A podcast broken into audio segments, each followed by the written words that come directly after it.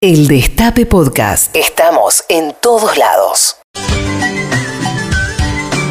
Como nos olvidamos de todo, ¿no? Todo el tiempo. Porque Así es, fíjate que volvió sí. Sturzenegger, volvió Patricia. Bullrich, o sea, Y todo- se fueron y también se nos olvidamos. fueron. Y, y, y mirá, y no te digo, quizás vuelvan también ¿Y en algún momento. En algún momento Dios sí, si mío. le da la vida. En fin, ¿empieza o no el martes el juicio contra Cristina? Ay. Sí, dale, Comienza Juancito. el dale, dale. juicio a la expresidenta Cristina Fernández Perdón, de Kirchner el próximo martes 21 de mayo, ¿sí o no? Concreto, tú, Nicolman. Si tuviera que apostar plata, diría que no. Seguramente no va a empezar el martes. Y si tuviera que apostar, todavía diría lo siguiente, no va a empezar este año. Así que imagínate todo lo que me estoy jugando. Hoy el Tribunal Oral Federal número 2 va a enviar la causa judicial a la Corte Suprema y de hecho no puede empezar el juicio sin el expediente. Pero recién el lunes a la noche, si la Corte no le devuelve el expediente, va a postergar el juicio. Es decir, quiere que la Corte pague el costo político de haber postergado eh, esto, de haber pedido la causa, etcétera. Bueno, ahí estábamos escuchando a Tuni Coleman en C5N, casi apostando que no va a empezar este año el juicio contra Cristina por la obra, pu- por la obra pública, estamos hablando, ¿no? Me parece que fue de hoy, pero antes de, Antes de lo de, la, información corte. de, a la, ver, de la corte. igual ¿no? qué es lo que pasa con la información de la corte. Eh, hasta donde tengo entendido, por lo que se estuvo leyendo, le pide al Tribunal Oral Federal número 2 todos los papeles, todos los documentos, que son un montón de cuerpos, o sea, son como 10.000 páginas fojas que tienen que, que leer, pero lo que dicen es que, a ver, el juicio tiene que tener todo ese material para poder iniciarse. Entonces, ¿qué es lo que va a hacer la corte de acá hasta el próximo martes? Fotocopiar todo eso entregarle nuevamente los, los materiales al tribunal para que pueda ¿Fotocopiar seguir- literal eso es lo que hacen? ¿Fotocopiarlo? Sí, tiene que tener copias. Para que puedan eh, tener los materiales y ahí se puede iniciar. Ahora, hay que ver si se llega a fotocopiar todo eso. Si no se llegara a fotocopiar todo eso y el Tribunal Oral Federal número 2 no tiene los materiales como para iniciar el juicio, el juicio no se iniciaría el martes. Tal vez se pueda iniciar más adelante. Este, no lo sé, todo va a depender de los tiempos de la Corte, pero no es que se está esperando, por lo que tengo entendido, que la Corte haga un pronunciamiento sobre eso. Simplemente lo que quieren hacer es como un control, un seguimiento de la causa para evitar, según dijeron, nulidades futuras. Bueno, Igual, ¿qué? Perdón, ¿no? Sí. de frente a algo que no desconozco bastante, el Todos tema de la desconocemos política. esto. Sí, Eh, pero muy obvio todo. ¿No saben hacer política? Digo, como en la línea de tiempo. Cristina se presenta, unidad, no sé qué, bla, bla, bla. Es tan obvio. Es que acá la que sutileza, como- Maitena, viste, No, ya pero no. política, digo, de otra Sí, manera, sí, otra cosa. Sí. Eh, ya No, como que, no, ah, no, qué no lo, aburrido. no lo hacen así. No lo hacen así. listo. Van con los pies para adelante de esta manera. Y la campaña judicial es un embole. Un embole, claro, en porque general, además todo, ¿no? Como, como tampoco me sale celebrar que le quedó la causa a Ramos Padilla, porque se la pueden sacar mañana, ¿viste? Es una rosca que nos queda tan lejana, eh, que Sí, es tan hermética. Y además es increíble la cantidad de, de veces que se pueden apelar, que se pueden presentar recursos de una decisión, después se apela entre otro tribunal. De hecho, por eso es lo que le criticaban. La Corte no puede hacerse cargo en este momento de esta causa porque todavía no pasó por todas las instancias que debería pasar hasta llegar a la última instancia. Por eso la Corte dice, es solamente una cuestión de seguimiento, queremos el material y te lo vamos a devolver. Ahora hay que ver eh, el tema de, de los tiempos, Sí. si llegan o no. Lo que sí, como dato político, algo por cierto evidente, ¿no? La necesidad que tiene el gobierno de que este juicio arranque ya. Dios. Sí, sí. Porque que- Macri, Peña, Garabano, todos ayer directamente contra, contra la corte. Sí, sí, porque para ellos es fundamental Claro. que Cristina haga campaña paseando por los tribunales, ¿no? Claro. Ni siquiera presa, porque presa ya No, genera un en el quilombo. banquillo ya es la foto.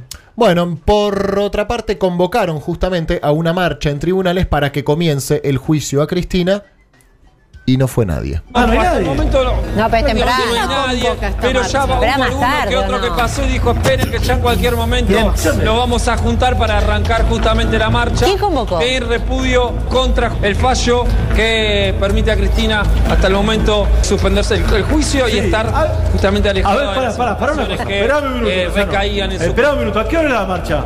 A las 18 estaba hecha la convocatoria. A las 6. No fue nadie. A mí no me gustó lo que hizo la corte, lo quiero decir. Pero no hay nadie ahí. Faltó todo el mundo. No, hasta el momento no hay nadie. Ah, Se Pasaron dos personas y nos dijeron, en, cualquier momento nos juntamos, pero como decía anteriormente, no hay nadie, como mostraban las imágenes. no hay nadie. Aplaudo a ustedes. ¿Quién convocó esto, Nati? En las redes sociales, sí, Bueno. sí. Bueno, ahí estaba Bueno. Esteban, mi amigo Esteban, Esteban de Crónica. No fue Eh, nadie, pero pará, porque est- estábamos hablando fuera del aire con, con Maite sobre lo que pasó con el cacerolazo ayer. El pequeño cacerolazo que hubo en algunos sectores, que pasó, que creo que nos pasó a varios, por eso lo comparto. también. Caceroleaste, pensaste que era contra Macri y agarraste la. Es que nos pasó que el vecino que tengo de frente, que también es compañero, salió primero y dije, y salí yo contenta como, ¡eh! Empezó a cantar la marcha peronista. Me gusta. Y no, se va, y bueno, y, y ahí, y fue, y de repente vuelve- me grita desde el balcón, no, no, no, guardemos todo porque, ah, no, yo no entendía. Me gusta, me gusta, ¿sabes qué? Eh, la grieta, la grieta se cierra con un buen cacerolazo. Nosotros salimos a cacerolear contra Macri y ellos contra Cristina. Y listo. Y nos hermanamos ¿Para todos dónde vamos? puteando. Para allá. Vamos, vamos. Si total, estamos todos recalientes. Vamos a putear a alguien. Claro, ¿A quién puteas vos? Yo estoy puteando al concejal cuarto de San Fernando porque es un hijo de puta. Y vos no, yo a Macri, vos a Lorenzetti. Bueno, qué sé. Y ahí va, que se vayan todos, historia conocida. Bueno, eh, mientras tanto, el mejor equipo de los últimos 50 años celebró que la inflación de abril dio 3,4%. Felicitaciones, amigos. El Fondo Monetario Internacional, que estuvo hasta hace muy poquito aquí en Buenos Aires, dijo lo peor ya, Ya pasó. pasó. Bueno, quizá se refería a eso, ratificando el apoyo al rumbo económico del gobierno en este año electoral. A esto se está jugando el gobierno también, a estos números, eh, baja de la inflación y estabilidad del dólar, que sea 3,4 con datos objetivos del INDEC, transparentes, realmente es una buena noticia para el gobierno. ¿sí? Digo, para el gobierno en este año electoral, porque no deja de ser una inflación importante, una de las mayores del mundo en la Argentina. Bueno, 3,4 la inflación de abril, un 55% acumulado interanual, eh, con caída del consumo y recesión. Recordémoslo, ¿no? Porque parecía, Sí. o sea, es una inflación de fiesta populista, Sí. eh, pero no, en los supermercados no hay nadie. Sí, es raro, porque antes la razón que te explicaban de por qué había una inflación alta y era una inflación preocupante es que había mucho consumo, la, la economía caliente. Y se emitía, Y se emitía, Y ¿no? se emitía, además. Ahora no se emite, no hay consumo, hay recesión y la, y la inflación es más alta que antes. ¿Qué hacemos con eso? Eh, pasa que nosotros no sabemos de economía, pero No, esto es una buena noticia. ¿Eh, ¿Sí? Ah. ¿Hay que alegrarse? Y sí, ¿De verdad? Soy rubia, no sé, vos decime qué hago. Eh, Yo vi que Pinedo estaba contento. Vamos a cacerolear por las dudas, Maitena. Sí, por Vamos a cacerolear. Porque Yo contra con- Sturzenegger, que ya no es funcionario, nada, pero eh, yo le quiero hacer un cacerolazo a Sturzenegger. No se lo hicimos, vamos a hacérselo. Claro, no se lo hicimos, exactamente, no se lo hicimos. Bueno, eh, cruje la alianza oficialista, o quizás es una curva que nos están haciendo comer y nosotros, eh, como somos idiotas, eh, la creemos, como yo, por ejemplo, que celebro que Carrió insultó a Nicolás Mazot y quizás internamente están mejor que nunca y todo esto es una gran pantomima y perdemos en octubre y terminamos todos muertos. O quizás no, o quizás Hubo están una peleando. sesión en la que se aprobó la ley de financiamiento de los partidos políticos y ahí hubo un cruce que creo yo que tiene que ver mucho con las repercusiones de lo que fue el cierre de Córdoba y particularmente el resultado de Córdoba, de Cambiemos en Córdoba.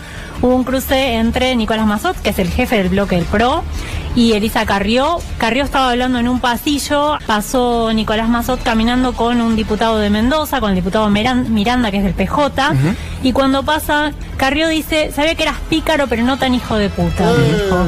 Eh, Mazot reaccionó rápidamente, ¿qué me dijiste? Me está faltando respeto. Ella se lo repitió varias veces, y él, él le dijo que ella era una irresponsable y que estaba destruyendo todo. ¿A qué no soy capaz de putearme? Bueno, Fue muy divertido ayer en, en Clarín, después de todo esto, había una nota eh, que decía que Carrió no intentó desdecirse y, y ¿qué hizo? Lo llamó a Mario Negri. Como Carrió había visto la nota en La Voz del Interior, eh, dice, avisale a los, a, los periodistas que no le dije hijo de puta una vez, se lo dije cuatro veces. Señora Carrió, este aplauso es para usted. No, me niego. eh, es el segundo día que coincidimos Claro, con Carrió. Sí, no, chicos, estoy re preocupada por ustedes. No sé, juntémonos, hagamos algo, ¿no? Ella, ella es una mujer inteligente. ¿Cómo recién ayer se dio cuenta que Mazot es un hijo de puta? Algo que sabemos, pero ¿hace cuánto tiempo que Mazot... es- Bueno, un saludo a, la familia Mazot allá en Bahía Blanca. Alfredo Cornejo planteó la posibilidad de que el candidato oficial... Chicos, por favor, peleense en privado, porque si no después nosotros hacemos dulce con esto. dale. Cornejo piensa que Macri puede perder, sí, pero también en un gobierno de Macri otros cuatro años el radicalismo no existe, porque Macri y Marcos Peña obturan al radicalismo, no le dan ni pelota. Nada, en no cambio, dejan ni tocar una pelota, no dejan que tocar una pelota. En un gobierno de Horacio Rodríguez Larreta o de pido Eugenia ¿Se acuerdan de, de la convención de Gualeguaychú? De la convención Gualeguaychú salieron los radicales así, le dijeron sí, vamos a gobernar todos juntos. Cuando La ganaron, Quisieron tocar una máquina de escribir, yo, ¿qué Pero- sé? ¿Qué tocar? ¿Y vos quién sos? ¿Yo Le quién? Nosotros gobernamos solos, papi. Perdón, el que inventó Cambiemos se llama Macri Sí, el proyecto es. Macri, correcto. razón, el proyecto Entonces, es Macri. cerrar el ORT y No defender a Macri. pero ¿qué le pasa a Cornejo? Aunque te Déjame vayas a la explicar lo de. Cornejo. Lo dijo Macri. O nos bancamos todos juntos o nos vamos todos juntos a la mierda. Bueno, ¿qué decir de todo esto, no? ¿Qué decir que, por supuesto que hay interna, que está Sí. picante, que, que la relación no está en el mejor momento, sobre todo porque la imagen de Macri no está en el mejor momento y es el que tiene que reelegir para que todos sigan teniendo laburo, básicamente. Claro. Ahora, eh, lo que dijo ayer Cornejo, que generó mucho ruido porque era la primera vez que el presidente de la UCR ponía en duda la candidatura de Macri, eh, tiene sus matices también. Y la verdad es que después de eso se reunieron anoche a cenar en Plaza Mayor, la mesa chica de la conducción de la UCR, que es en definitiva la que decide el destino de la UCR, más allá de los discos, los de Ricardito Alfonsín, de Estorán y demás, no va a pasar nada con ellos. No. Y estaban entre ellos, como te dije hace un rato, el Cotino Siglia, Morales, Sanz, Cornejo, Negri y Mm. José Cano. Alibaba. Y dijeron, fundamentalmente, nuestro candidato es Macri. No hay dudas de que el candidato es Macri. Es una paritaria, ¿no? se terminó ahí, es una paritaria negociando. política. Están Sí. negociando a ver qué lugar les toca. Ahora que, más allá de que si es una paritaria, una pantomima, una curva o lo que sea, la estrategia sea desgastar la figura de Macri, la verdad es que no tiene ninguna ganancia. Eh, que el poner en duda la reelección o poner en duda la candidatura de Macri a la reelección para jugar un poco a que nos peleábamos, ¿no? la verdad que no tiene ganancia, lo desgastan. eh, Eh, ¿Quién es la mujer más importante del radicalismo a nivel nacional? Qué difícil, ¿no? Sí. Mujer me- me- me- se me prendió una alarma cuando dijiste que se juntó ayer la cúpula mayor de la UCR. que no tiene mujer. Y me nombraste ocho varones y pienso, ¿a qué mujer podrían haber incluido? No sé, eh, no sé realmente. No, y Silvia Lías de Pérez, supongo, que es candidata a gobernadora de Tucumán por la Sí. UCR, pero no, no tiene referentes mujeres. Eh, la, la última eh, se fue y escarrió. ¿Carrio? Claro, exactamente. Bueno, no, se, se me prendió esa, esa alarma. Eh, quiero pedir un aplauso para la provincia de Tucumán. Ahora les voy a contar por qué. Primero el aplauso. Nosotros aplaudimos. En Tucumán hay más de 18.000 candidatos. ¿Qué?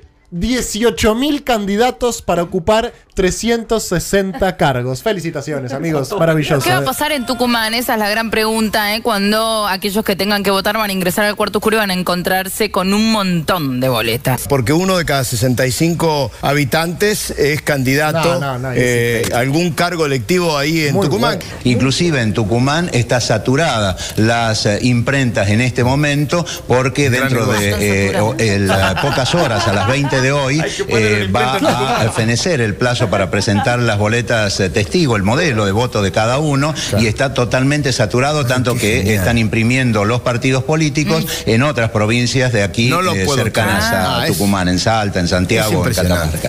Es lo mejor del mundo. Alguien que le va bien a una imprenta. Hay que ponerse una imprenta, claro, boludo. Nosotros haciendo radio en Buenos Aires, dos millones de radio en Buenos Aires. Tenemos que ponernos una imprenta en Tucumán. ¿Cómo se va a llamar la imprenta? ¿Y cómo se llama? Patrulla perdida. Un comando en una trinchera. Esperando órdenes que nunca van a llegar. Patrulla perdida. Con Pedro Rosenblatt. De 13 a 15. Por el Destape Radio. Escúchanos donde sea. Cuando quieras. El Destape Podcast.